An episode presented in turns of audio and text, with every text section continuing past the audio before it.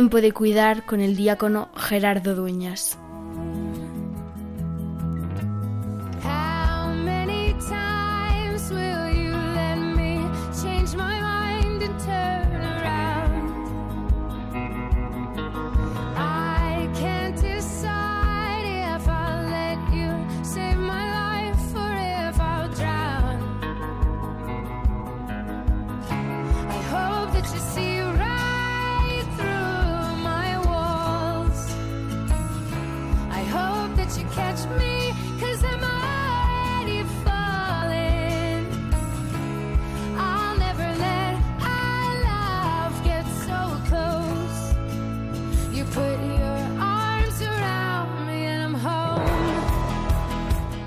Hay personas que resultan esenciales y en el cuidado de los enfermos de manera especial.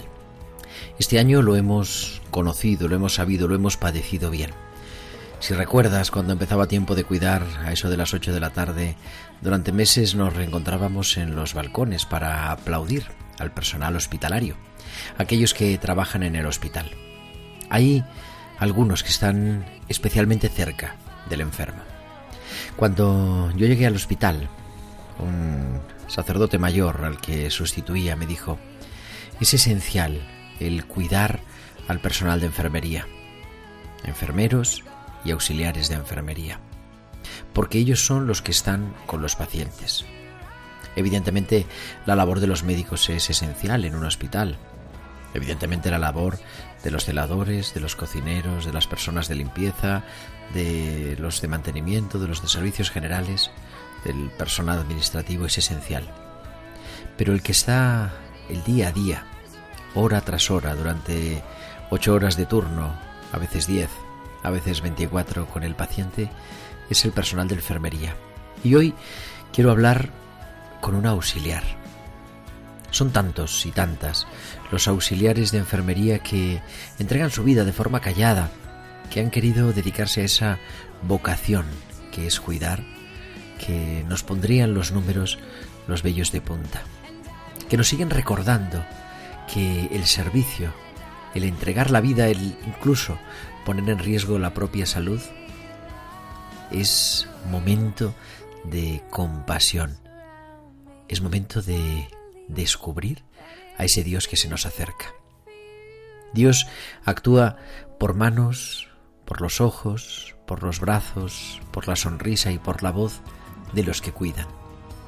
Y hoy quiero recordarme, en medio de este verano, en este 11 de agosto que vivimos, que hay tantas personas, la mayoría mujeres, que se dedican a la profesión de cuidar, que hay tantos hombres que tienen esa sensibilidad de entregar su vida como auxiliares de enfermería para cuidar a quien sufre. Ellos son las manos de Dios. Ellos son, sean creyentes o no, los que cuidan y que nos recuerdan a todos que en este 11 de agosto, hoy, sigue y es siempre, más que nunca, tiempo de cuidar.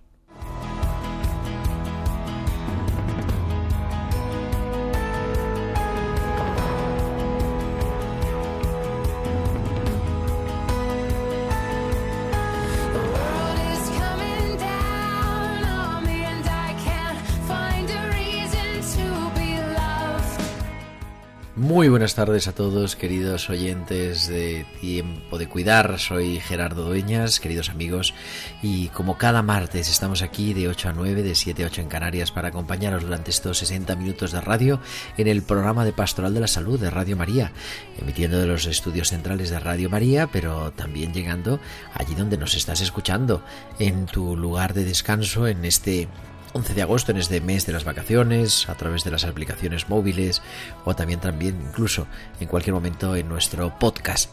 ¿De qué vamos a hablar en este en esta edición que es ya la número 92, 92 martes eh, acompañándote en tiempo de cuidar? Pues vamos a hablar de eso, de estos testimonios. Durante este verano estamos teniendo estos programas con un personaje, con una persona que nos viene a compartir su vida, su profesión, su vocación. Hoy voy a hablar con María Fernández, con María Fernández Mateos, una chica jovencísima, auxiliar de enfermería, a la que conocí como alumna también y como una alumna de estas que se nos quedan por lo movida y vamos a hablar con ella. Ella ha vivido en primer lugar, en primera fila, la pandemia en un gran hospital de Madrid y nos viene a compartir por qué auxiliar, por qué está feliz de su vocación y por qué ella nos sigue recordando, como decíamos, que más que nunca es tiempo de cuidar. Y todo eso y mucho más, como siempre, queremos que nos escuchéis, pero también que entréis en comunicación con nosotros, con vuestros comentarios en nuestro correo electrónico. Nos encanta recibir los correos en tiempo de cuidar arroba radiomaria.es y en las redes sociales. En Facebook somos Radio María España y en Twitter arroba Radio María Spain. Y podéis publicar vuestros comentarios en Twitter con el hashtag almohadilla tiempo de cuidar. Y también durante la emisión del programa nos podéis enviar vuestros mensajes de WhatsApp a nuestro número del estudio al 668 59 383. Pues son las 8 y 6, casi las 8 y 7, las 7 y 7 en Canarias. Está todo preparado en Radio María y nos vamos, como siempre hacemos cada semana antes de empezar, al Hospital de Bilbao con Valcisa.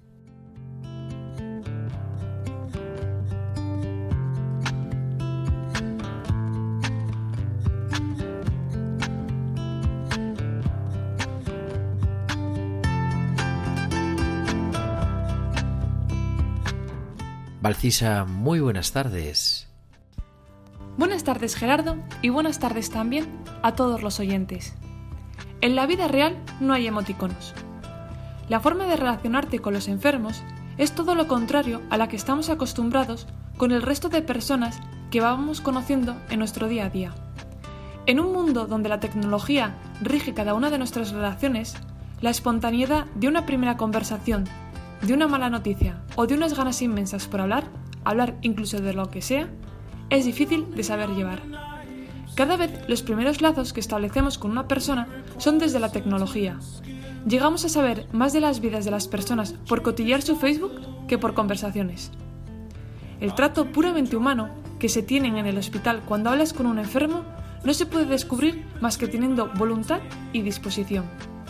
Hay conversaciones difíciles como la del paciente mayor que te dice que la vida es incomprensible, que es muy injusta en muchas cosas y que no sabe por qué.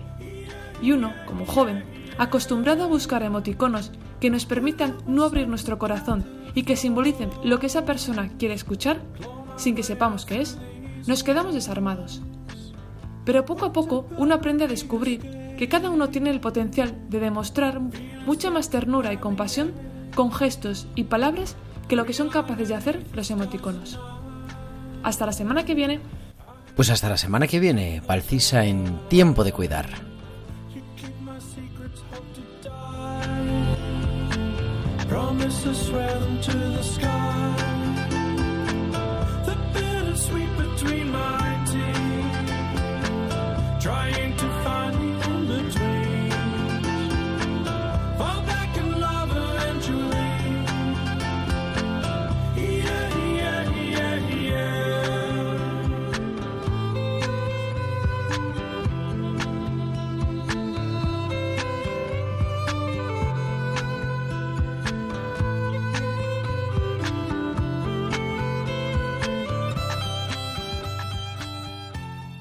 Cuando salga de esta iré corriendo a buscarte.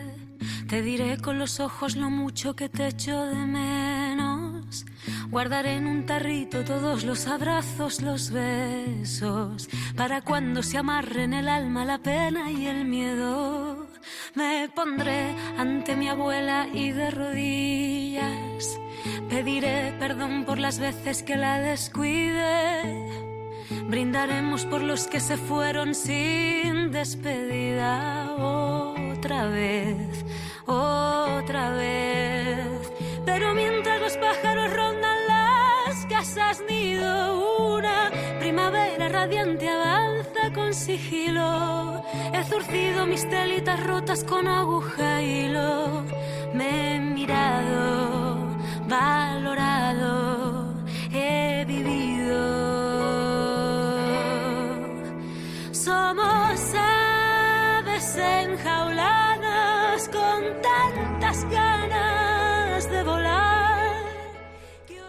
Aves enjauladas, este tema de Rosalén que en tiempo de cuidar nos prepara para este testimonio que vamos a tener de María Fernández. Un tema precioso, os invito a escucharlo en tiempo de cuidar y gracias a nuestra productora musical, a Bárbara. Recuerda siempre la lección y este será un mundo mejor. Cuando salga de esta iré corriendo a aplaudirte. Sonreiré, le daré las gracias a quien me cuide. Ya nadie se atreverá a burlar lo importante. La calidad de la sanidad será intocable. No me enfadaré tanto con el que dispara odio. Es momento de que importe igual lo ajeno y lo propio. Contagiar mis ganas de vivir y toda mi alegría. Construir, construir. Pero mientras el cielo y la tierra gozan de un respiro, reconquistan los animalitos rincones perdidos. He bebido sola lentamente una copa de vino. He volado con un libro. He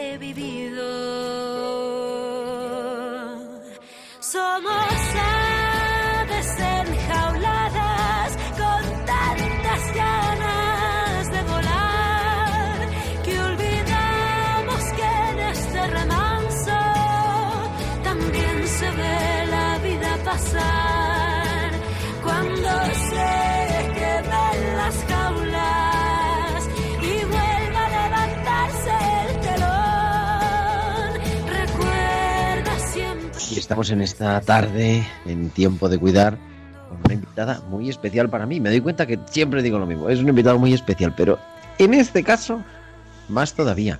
María Fernández, muy buenas tardes. Hola, buenas tardes. Porque es que María es extremadamente joven, yo creo que de las más jóvenes de nuestras, de nuestros, vamos, la más joven de nuestros testimonios de este verano, por supuesto. ¿Se puede decir la edad o todo, o ya no? Se puede, se puede. Todavía estamos. Todavía se puede. Y tienes, va a hacer 21, vamos, 22 años en la práctica. Sí. Y decía yo, estábamos preparando la entrevista fuera de micrófono y diga, pero María, que es que nos conocemos hace 10 años. O sea, claro, es un cambio total, ahí absolutamente. Y, y ha sido alumna mía y además de esta que marcan, ¿eh? porque tú has sido una alumna interesante.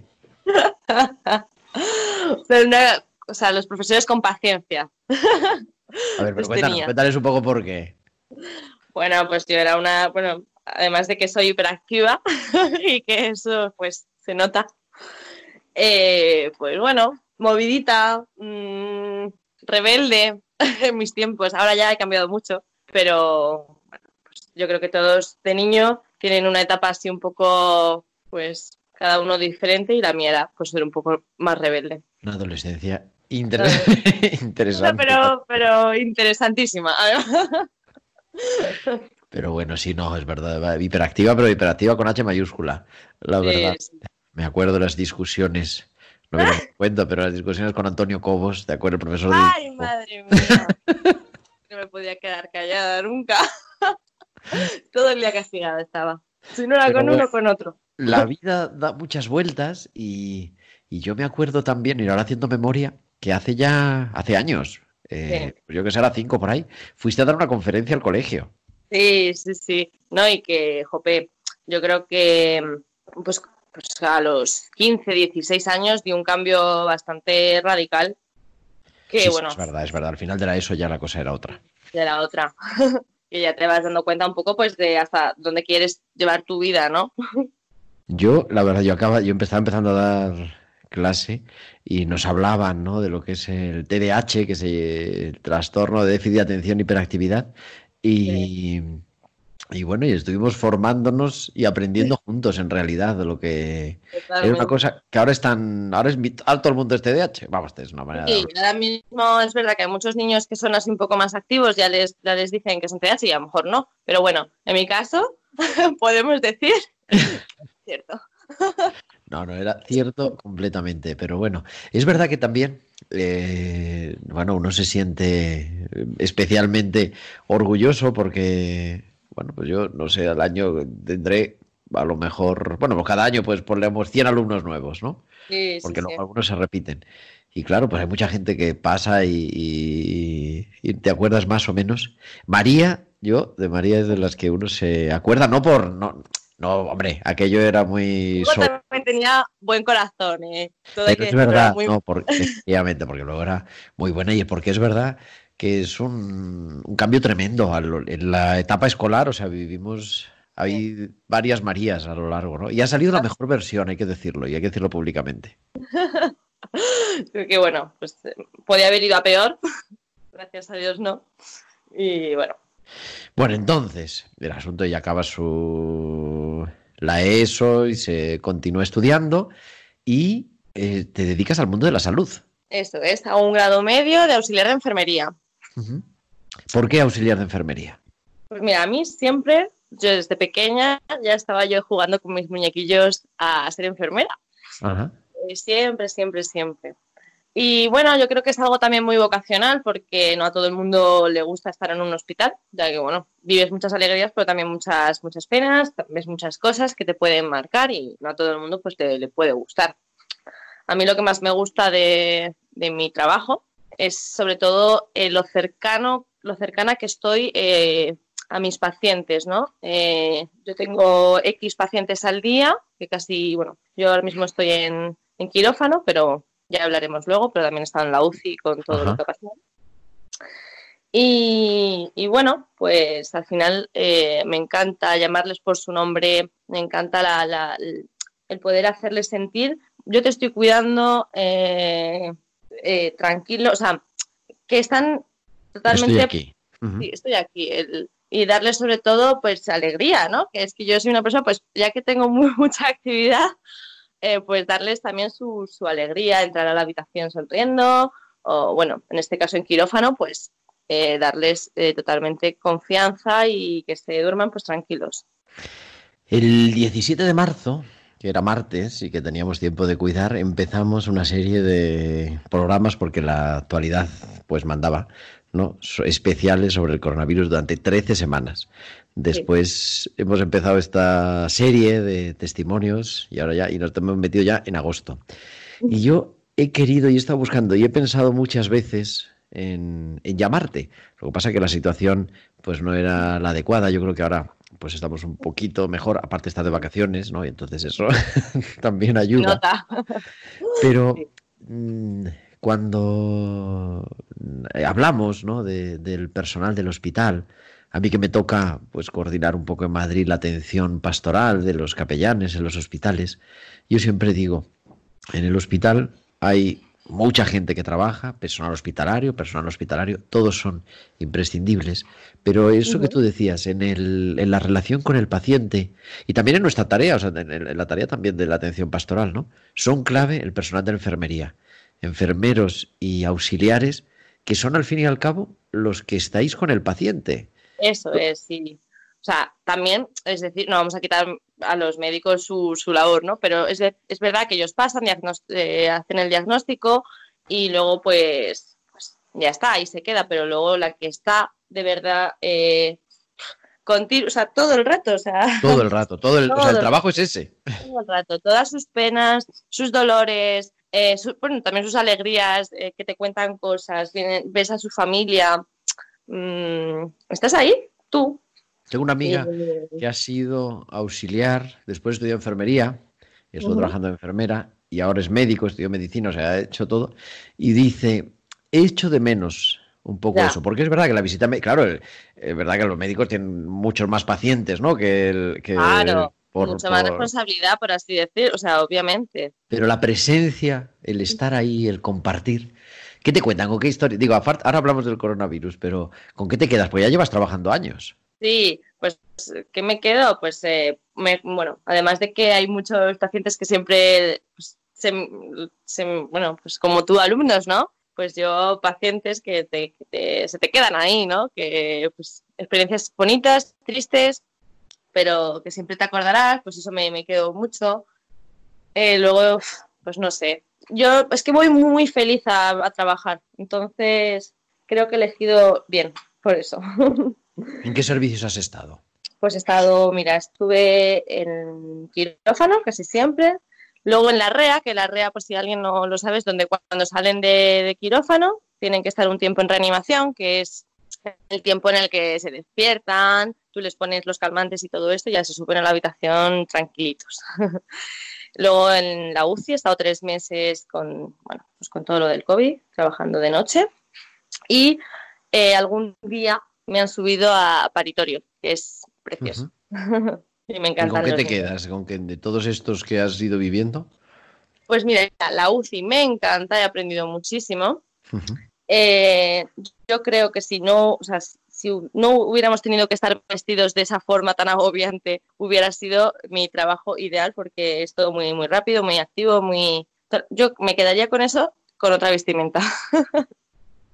No es verdad, verdad. que ir vestido de astronauta No, Sí, Es es, muy agobiante. Diez horas. y da mucho calor. mucho calor, se te empañan las gafas, no ves nada. eh, eh, sobre todo el calor que pasas y que, claro, tú ahí estás trabajando continuamente y son 10 horas, tú no te sientas ahí, o sea, en- con nuestros pacientes, porque tienes muchos pacientes, porque son pacientes que están intubados que necesitan todo el rato eh, atención, que no es dejarlos en una cama y ya está, no, es que cada una hora tienen una medicación nueva que tú tampoco sabes, sabes, ni lo que es, casi. Allí yo Eh, veo, claro, es verdad que hemos hablado, hemos hablado con una enfermera en estos, que es colaboradora del programa, que es el otro extremo.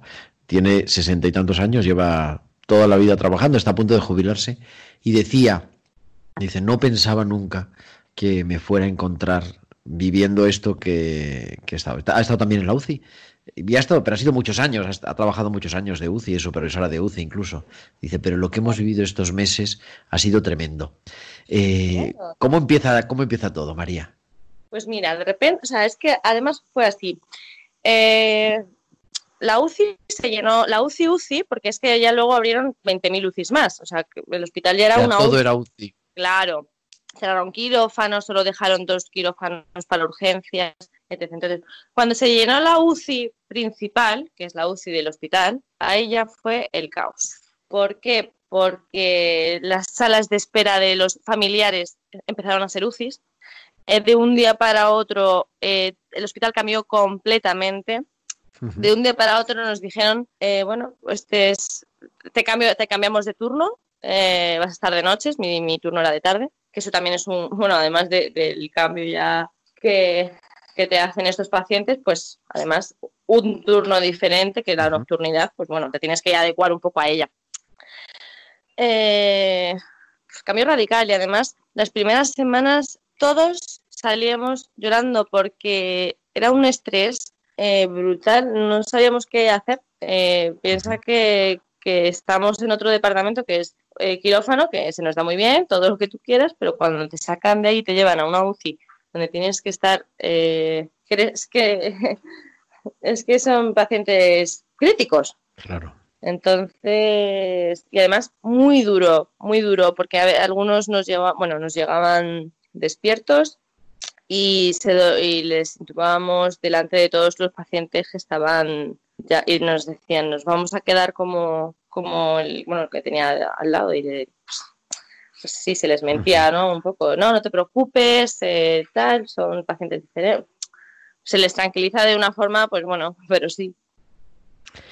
Así es. ¿Pasa- ¿Ha pasado miedo? Nunca he pasado miedo. Ah, bueno, he cogido el coronavirus. lo he cogido, lo he pasado. O sea, Sí, no. de baja en medio de esto. No, no, no estaba de baja, no, no, fui asintomática y me enteré después con, con lo de los anticuerpos. Y, pero no has tenido miedo. No, no he pasado miedo en ningún momento, ¿eh? Bueno, alguna, bueno, pues alguna parada que hemos tenido algún paciente que, que se te ponen los, que no sabes, dices, madre mía, que eso siempre te pasa, pero miedo de, de coger la enfermedad o, bueno, más miedo por, porque luego yo iba a dormir a mi casa y mi madre vive ahí. Y bueno, pues más miedo por ellos, ¿eh? Eso Pero te iba a preguntar. ¿Y tu madre ha pasado miedo?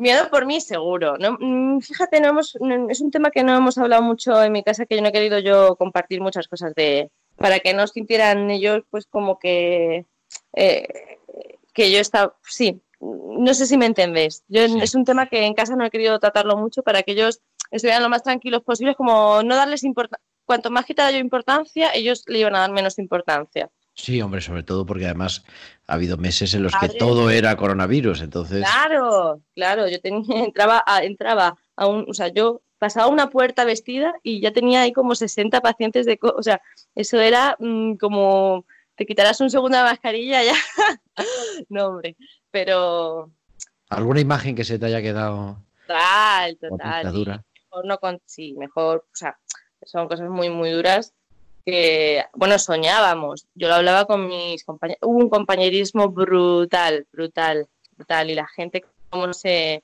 nos daban de cenar, nos traían de todas las marcas de comida, comida y tal, la verdad que, pero sí, se me han quedado muchas imágenes grabadas de, bueno, pues de cosas bastante feas, también muy bonitas, ¿eh?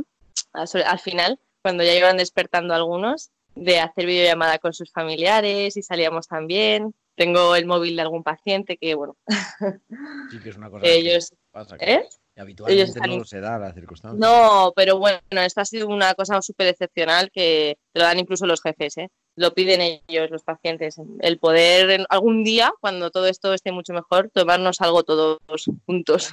Ujú. Muy bonito. Y lo mejor eso, ¿no? Yo creo que... es- Sobre todo, lo ¿sabes, dicen, ¿no? lo, lo- sí, ¿sabes lo que nos dicen los pacientes? Que nos quieren poner cara, porque ellos Claro, se despertaban. Tú les pero no- veías, pero ellos a ti no. Claro, ellos nos veían con mascarilla, con gafas y éramos marcianos. Claro, el EPI doble guante, pantalla, gorro, calzas. Gafas, de todo, de todo, todo, porque tenían una carga viral los- muy fuerte, entonces ahí no podías bajar la guardia, incluso lo cogí, no sé en qué momento, Bueno, claro, no pero sé. bueno, también te digo que eh, nos dieron unas mascarillas pues que no, unos, unos días que no, eh, que el uso no era efectivo, sí. así que pues hay, seguramente. Pero bueno, yo creo que eso queda marcado para tu Sí, sí, sí. historia personal, ¿no? De el, el poder eh, haber estado pues ahí en primera línea y, Mm. y decía, decíamos, lo mejor quizá la manera, el, el compañerismo, el, el espíritu ese que decíamos de IFEMA es real, ha sido o ha sido real. Ha sido, mm, sí, totalmente. ¿eh? Y sobre todo, sabes que, muchos pacientes eh, se iban, ¿no? Fallecían. Pero, y bueno, los, los familiares no podían pasar, pero eras tú el que estaba a su lado y la verdad que, que hacías todo lo posible. O sea, si, esa- si las familias nos hubieran visto cómo tratábamos a sus familiares que, estaban ahí, se, se quedarían tranquilos porque mm, les hemos dado todo el cariño, o sea, le- les deseábamos crema, eh, o sea, yo les ponía, bueno, yo y mis compañeros, obviamente, les poníamos, bueno, se me pone la piel de gallina, les poníamos canciones, eh, no sé, nos- y, y, y cuando se fallecían llorábamos, o sea, de verdad que, que hemos estado con ellos, eran nuestros niños, además los conocíamos a todos, ¿sabes? ¿Cómo está? Nos preguntábamos entre nosotros, ¿cómo está tu paciente? ¿Cómo? Bueno, no tu paciente, hablamos por nombres, porque eran, son muchas semanas, ellos están siempre los mismos muchas semanas y al final, pues eh, cuando falta uno, ya sabes quién es. O sea, que no eran un número para nosotros, eso, eso hay que dejarlo claro. Qué bonito eso, ¿no? Que no eran un número, yo creo que eso hay que no olvidarlo nunca. Here's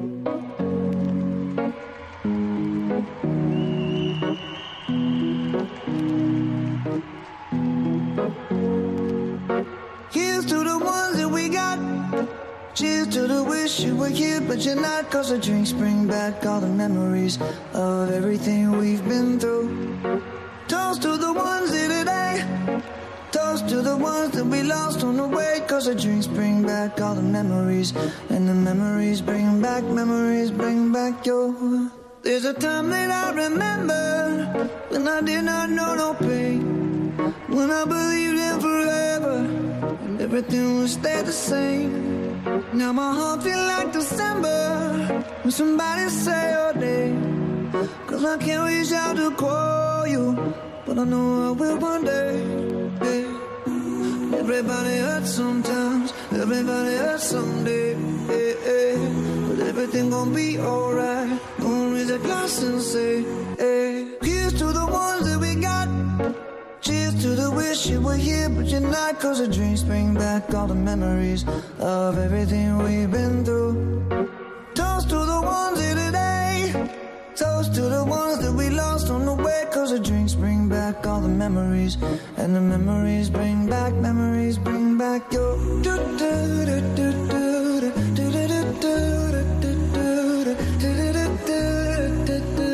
Memories bring back, memories bring back your. There's a time that I remember when I never felt so lost. And I felt all of the hatred was too powerful to stop. Now my heart feel like an ember and it's lighting up the dark. I'll carry these torches for you, and you know I'll never drop. Yeah, everybody hurts sometimes, everybody hurts someday. Yeah, yeah. Everything gon' be alright. Gonna raise a glass and say, hey, here's to the ones that we got. Oh, cheers to the wish you were here, but you're not. Cause the drinks bring back all the memories of everything we've been through. Toast to the ones here today. Toast to the ones that we lost on the way. Cause the drinks bring back all the memories. And the memories bring back, memories bring back your.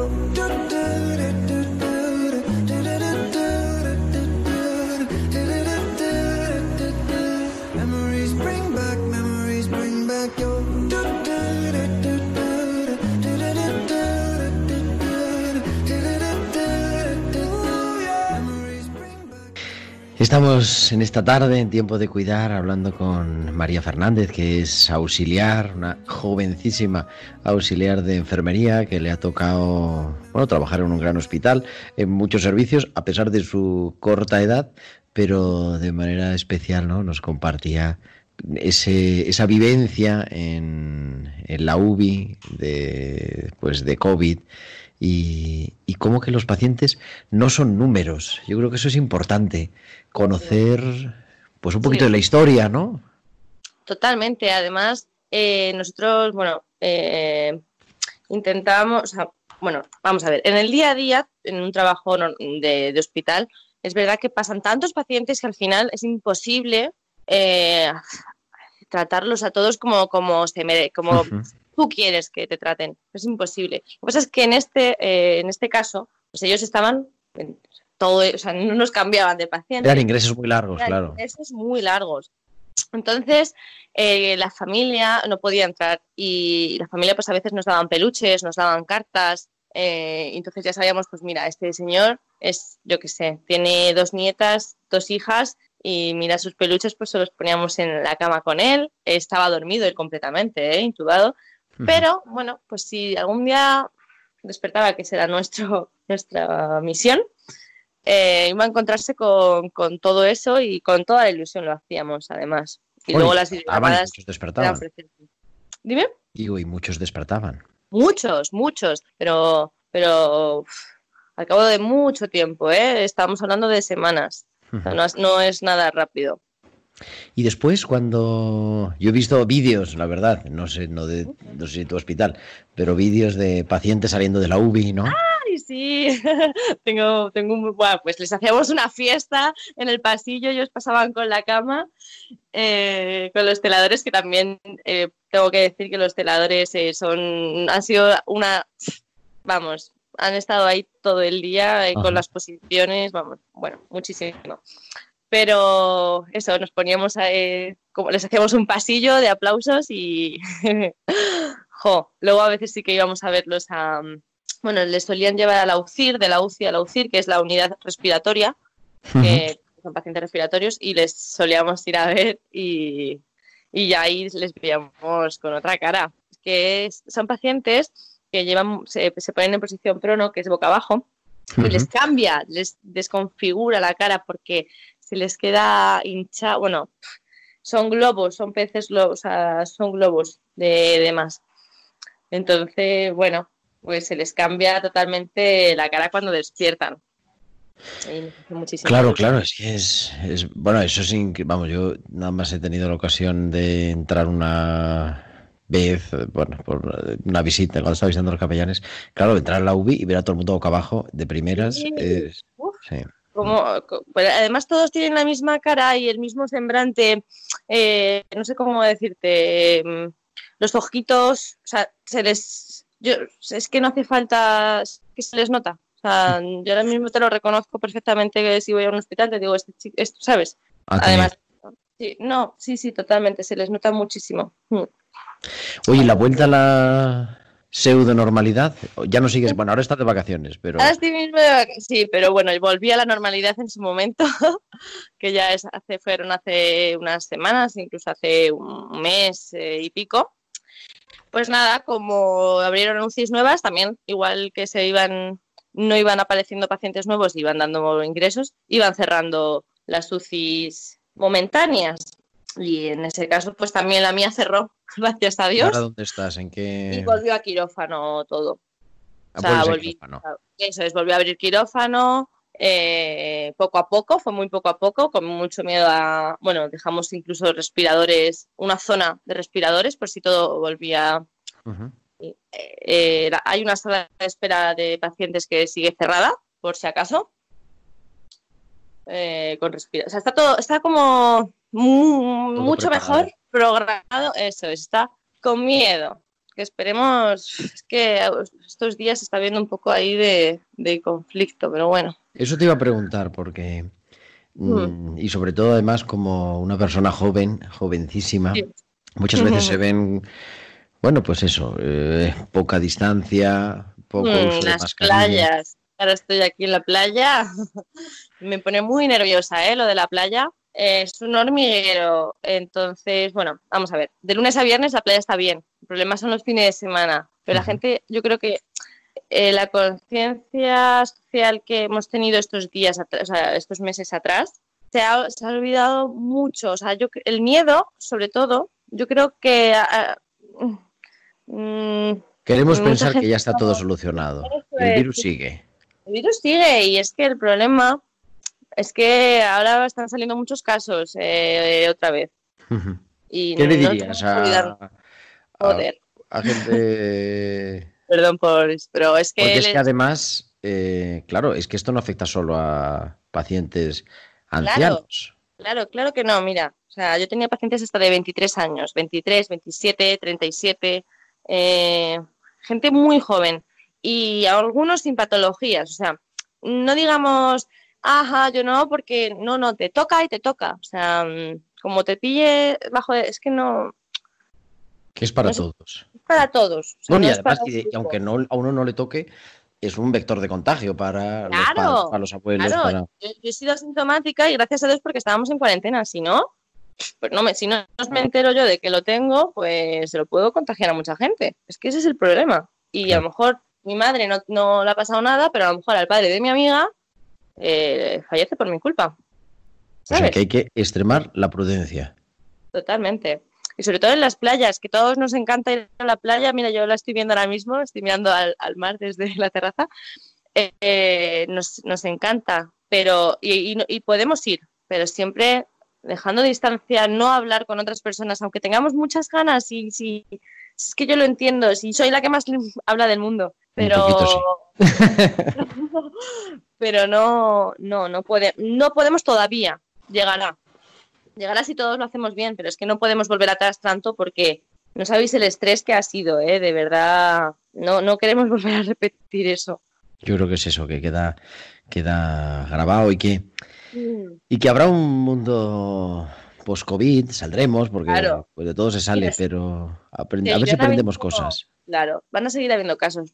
Que hay que hacer es no eh, llenar los hospitales otra vez. O sea, los casos van a seguir habiendo porque es un virus y, y- y tampoco podemos radicarlo tan, tan claro. fácil. Claro. Pero tenemos, o sea, tiene que ir poco a poco eh, saliendo los casos. No pueden ser otra vez como al principio, por eso nos confinaron, porque dijeron, como la gente se siga contagiando, van a morir personas muy jóvenes por no tener un respirador. Es que no es porque no te puede, porque no puedas salvarte. No es porque no queramos, no, es que es porque no, no vamos a tener manos. Claro. ¿sabes? No es, no es porque tu salud no, no pueda tirar hacia adelante, es por medios, que es la pena. Es la Aunque pena. todavía estamos, bueno, a mí siempre me gusta hablar en, en presente de la pandemia para no olvidarlo. Digo, aunque todavía estamos en medio de esto, pero bueno, como has tenido unos días de vacaciones y siempre uno puede alejarse un poco, así, alejar un poco el zoom de la realidad, ¿con qué te quedas de, esta crisis? Ay, pues, pues intento quedarme sobre todo con cosas súper positivas. Eh, todavía en el hospital, yo me fui eh, de vacaciones, hay un compañerismo brutal entre todos, pero además, mira, antes es verdad que era un poco más clasista, ¿no? Eh, tú eres enfermero, tú eres auxiliar, tú eres telador y tú eres médico.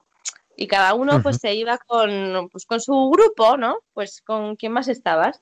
Pero es que ha habido un cambio tan grande en eso que ahora todos nos ayudamos a todos. em, no sé, Sí, eh, ha sido muy bonito, ha sido muy bonito eh, eso. Yo me quedo con, sobre todo eso, mis, mi, mi, no sé, mi experiencia ha sido muy bonita de, de, de, joder, de que luego, perdón, luego cuando salías de, de ahí hablábamos, ¿sabes? Que eso no ha pasado antes. Nos sentábamos, hablábamos, ¿qué tal estás tú? Eh, pues mira, hoy he tenido esto, he tenido un mal día, o he tenido, bueno, mira, se ha despertado fulanito, lo comentábamos. Y eso no pasaba antes, de verdad, aunque creáis que, que es algo muy normal, no. Porque tú es- puedes salir muy rápido de ahí y irte a tu casa. Sí, cada uno sigue su vida, claro. Claro, claro, claro. Oye, ahora que, bueno, estamos ya en verano, pero como este verano la selectividad se ha retrasado y todas estas cosas, a lo mejor hay oyentes que se están planteando, pues, qué hacer con su vida, ¿no? Mm, ¿Tú qué les dirías? ¿Por qué? Vamos, no todo el mundo va a ser auxiliar de enfermería, hace falta muchas Claro. más cosas en el mundo, pero ¿por qué sí? ¿Por qué es una opción real, buena, que a ti te hace feliz? Pues sobre todo ayudas muchísimo. O sea, con habla- solamente con que hables con un paciente que está un poco, o sea, con que uno te dé las gracias, o sea, con que un paciente te diga, oye, muchas gracias porque me, mm, pues mira, venía, venía muy nervioso eh, a esta operación, por ejemplo, y, y mira, me has dejado mucho más tranquilo, me has hecho reír. Con que un paciente te diga eso, no te digo al día, sino a la semana, ya tu trabajo merece la pena. O sea, mm, es súper eh, satisfactorio, eh, gratificante, quería decir antes. y no sé, Creo que también decirle a los pacientes, ¿no? Que no le tengan miedo a decir a, pues eso, a los enfermeros, a los auxiliares, cosas, porque nadie, na- ni- nadie lo sabemos todos, todo, Claro. el jefe de la unidad, eh, lo que sea, y, y quizá nada. este virus nos ha recordado eso también, ¿no? Que, pues que necesitamos trabajar juntos, estar juntos, y también el personal, pero también pacientes y, y Sí, sí, sí, sí. personal. Y si vienes nervioso, pues de- que nos lo diga. Es que para eso estamos. O sea, que y además que nos encanta. que pa- eh, No es lo mismo una persona que se dedica a administración, que está con un ordenador, que a nosotros Ajá. que estamos con, con pacientes, que cada uno tiene sus, sus obligaciones. Y una de las nuestras es, y además que nos gusta, daros pues todo nuestro cariño. Vamos, que a ti lo que te, lo que te cuesta es escribir la historia. Eso es, yo No, además que no me gusta nada el ordenador, lo llevo fatal. Sentarme, uff, Oye, y a unos padres, esto es otra cosa, no tiene que ver, pero a unos padres que les han diagnosticado que su hijo o su hija tiene TDAH, que tiene problemas en el cole. paciencia, no, que no se, que no se, no se preocupen, Paciencia, ¿no? sí, eso es lo primero. Paciencia lo primero, no les tiréis por la ventana. no, de verdad. Eh, mira, eh, de pequeños, o sea, yo con 10 años era insoportable, o sea, insoportable en el sentido de niña, te voy a atar a la silla ya, ¿sabes? Eh, pero hay un momento, o sea, que, que nos damos cuenta nosotros, porque somos muy, mm, ¿cómo, cómo es la palabra? Eh, muy... mm, eh, ¿sabes, ¿Sabes a lo que me refiero? No. Eh, Pues de esto que te das una colleja a uno y te has quedado a gusto, eh, pero lo haces rápidamente. Sí, que tenemos así como un pronto. Eso es. y no lo haces, no, no, lo haces pensándolo, pero según pasan los años, cuando tienes 13, 14, 15, que la gente ya te empieza a decir, oye, cuidado, oye, me están molestando, oye, tu ruidito que estás haciendo con el boli me está molestando, ahí ya te empiezas a dar cuenta que eres molesta. y entonces ya con 15, 16, ya te vas, mm, ya te puedes quedar sentadito en una silla un par de horas eh, sin molestar. Y con el tiempo puede, puede, bueno, antes para mí ir, al cine era impensable, porque yo que narices me voy a ver una peli, qué aburrimiento, sin salir al baño a veces, claro. Y ahora pues es una de las cosas que me gusta, ver pelis, eh, estar con mis amigas tomándonos algo, hablando, mm, bueno, y sobre todo que son niños pues, pues al final especiales porque tienen, son muy cariñosos, yo me considero súper cariñosa, muy empática, eh, porque al final, bueno, sí, dentro de todo, pues empática. Mira, yo en el colegio era muy molesta, muy, a este le doy una collejita por aquí y a este le doy una collejita por acá. Ah, pero luego... Compañeros. Sí, con mis compañeros, bueno, y con mis profesores también, me encantaba. Pero luego, eh, a la hora de la verdad, pues no, me, o sea, no, no te metes con la gente así, ¿sabes? No sé cómo explicarlo. O sea, tú, tú le puedes dar una colleja, pero luego que nadie se la dé. Bueno, pues que es, que es parte también de, la patología, ¿no? Y yo creo que es un ejemplo, María, de, de superación. O sea, es esto. Y que si, y si sus hijos consiguen ver una película entera, es que hay algunos que están tienen más hiperactividad. es verdad, claro, porque es verdad. Una cosa es en el colegio, otra cosa. No, que, bueno, además hay una medicación, hay varias medicaciones, ¿no? Que, van bastante bien. Que yo ahora mismo no me tomo nada y hace mil años que no me tomo, bueno, mil años, tampoco tantos, muchos años que no me tomo nada y, y es que eres una persona normal, nadie te lo nota y puedes estudiar lo que quieras, sobre todo. ¿Qué proyectos tienes, María? Pues mira, a mí me encantaría, yo soy auxiliar, me encantaría hacer enfermería. El año pasado empecé el grado superior de higiene bucodental, que lo dejé a medias porque mm, no podía compaginar el trabajo y esto, la verdad que tenía que haber elegido los estudios, pero bueno, el trabajo en ese momento me venía muy bien. Estaba en un buen puesto, quirófano, que me encantaba. Y decidí dejarlo a medias, pero tengo que retomarlo para poder entrar a enfermería en algún momento que lo conseguiré. Seguro que sí. Querida María, muchas gracias, bueno, por tu espontaneidad, como hemos podido disfrutar, pero esta es María Fernández en esencia, o sea que no puede ser. A mí, yo te agradezco mucho eh, el, haber podido tener esta charla en esta tarde, pero sobre todo también en ti, ah, el reconocer el trabajo de todos los auxiliares de enfermería que pasan horas y horas y horas con los pacientes que nos cuidan, que están ahí y que, que pocas veces, es verdad que ahora se ha reconocido mucho, pero que pocas veces nos acordamos de ellos. O sea que muchas gracias por esa vocación de, de ayudar, de pues de, de ser también un poquito la mano de Dios en medio de la enfermedad, de ese Dios que cuida, que nos acaricia, que está al lado. gracias a vosotros por escucharme. Espero no haber sido muy, un rollo, pero bueno. Siempre, nunca, siempre es divertido y entretenidísimo escucharte porque es una charla activa, claro, de una persona hiperactiva. María Fernández, auxiliar de enfermería. Muchísimas gracias y aquí tienes siempre en tiempo de cuidar en Radio María tu Muchas gracias. Un saludo.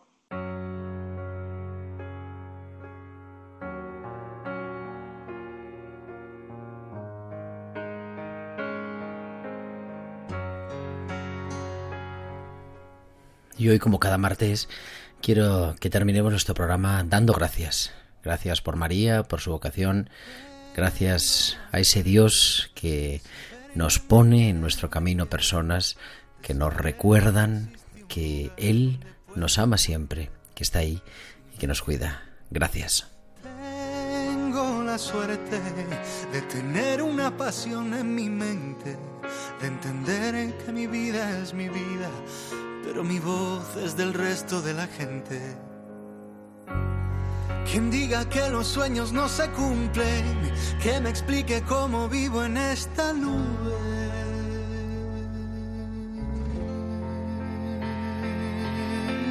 Si Quizás me viste.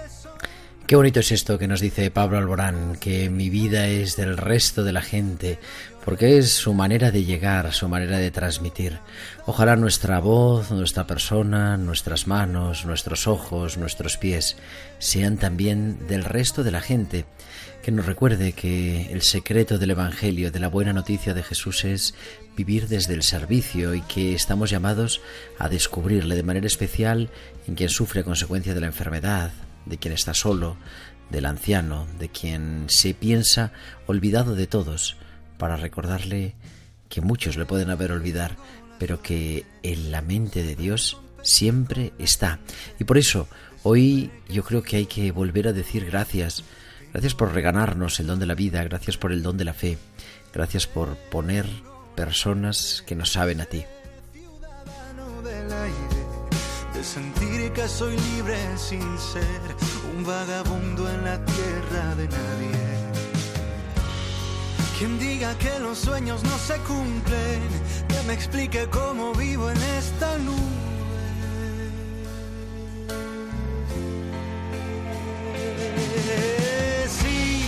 quizás me viste sonreír cuando más quería huir, pero lloré de la emoción